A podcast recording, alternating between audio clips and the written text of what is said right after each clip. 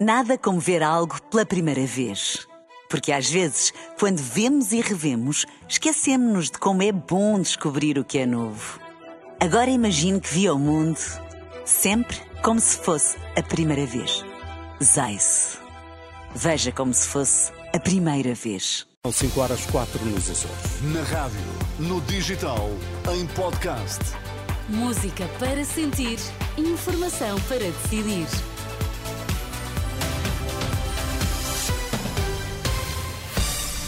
Notícias na Renascença, destaques a esta hora.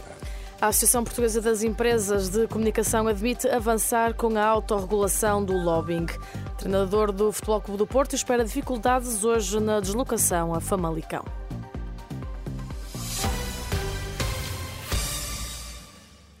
Regulação do lobbying volta a estar na agenda na sequência da Operação Influencer que levou à admissão do Primeiro-Ministro e à queda do governo. Domingas Carvalhosa, a presidente da Associação Portuguesa das Empresas de Comunicação, diz que se o legislador não retomar a regulação do lobbying, as empresas vão avançar com a autorregulação havendo, no fundo, esta aura negativa sobre a palavra lobbying, nós não podemos, desde 2016, que andamos uh, uh, atrás em busca de uma regulamentação do lobbying, que não vem de maneira nenhuma. O que nós decidimos é que nós próprios vamos criar um código de conduta que, nos, que nós, no fundo, informalmente já utilizamos, mas que formalmente passamos a, a publicitar o lobbying é o tema em debate na edição de hoje do Em Nome da Lei, um programa da jornalista Marina Pimentel que é transmitido na íntegra depois do meio-dia. A submissão de pedidos de nacionalidade por advogados e solicitadores vai passar a ser feita exclusivamente pela internet. Em comunicado, o Ministério da Justiça diz que a plataforma online para esse efeito vai ser integralmente lançada ainda este mês e realça o que diz serem os ganhos de eficiência e de tempo. Já numa reação, o Sindicato dos Trabalhadores dos Registros e Notariado diz ter razões para desconfiar da real utilidade desta nova plataforma.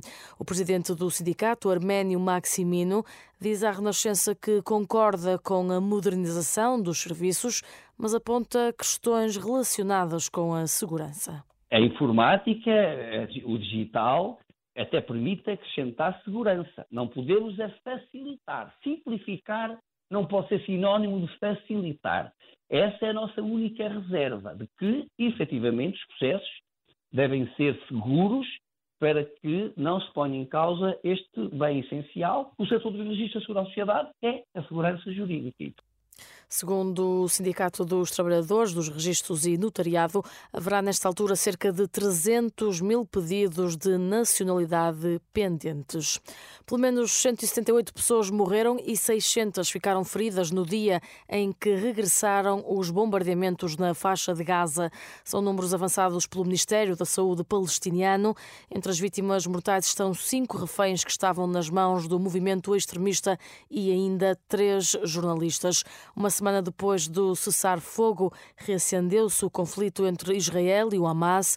Prosseguem, entretanto, as negociações com vista a um cessar-fogo temporário que está a ser mediado pelo Qatar.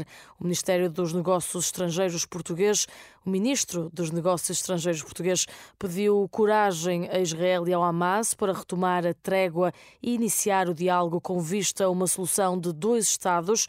João Gomes Cravinho volta a insistir que o mais importante é regressar à cessação das hostilidades para começar a discutir o futuro. Hoje, o Futebol Clube do Porto desloca-se ao campo do Famalicão em jogo da jornada 12 da Primeira Liga.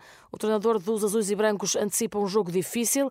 Ainda assim, Sérgio Conceição está confiante na vitória. É uma equipa que está cada vez mais, uh, mais sólida no, na primeira divisão, a dar passos uh, muito seguros, com jovens de grande qualidade a surgirem no clube e a serem mais valias uh, para o mesmo que tem a terceira melhor defesa uh, da liga, uh, tem jogadores hum, virtuosos com, com qualidade, enfim, espera-nos uma, uma tarde, fim de tarde dif, difícil em Famalicão, mas cabe-nos a nós termos argumentos e temos argumentos suficientes para, dentro desse, dessa dificuldade, ir conquistar os três pontos, que é aquilo que nós, que nós queremos. Do lado do Famalicão, o técnico João Pedro Sousa promete manter a mesma forma de estar perante o Porto. As duas equipas têm encontro marcado às seis da tarde, jogo com acompanhamento ao minuto em rr.pt. Nota ainda para o resultado do Desportivo de Chaves, que venceu o Vizela por 2-1 e sai assim provisoriamente dos lugares de despromoção. Nada como ver algo pela primeira vez. Porque às vezes, quando vemos e revemos, esquecemos-nos de como é bom descobrir o que é novo. Agora imagine que viu o mundo sempre como se fosse a primeira vez. Zais. Veja como se fosse a primeira vez.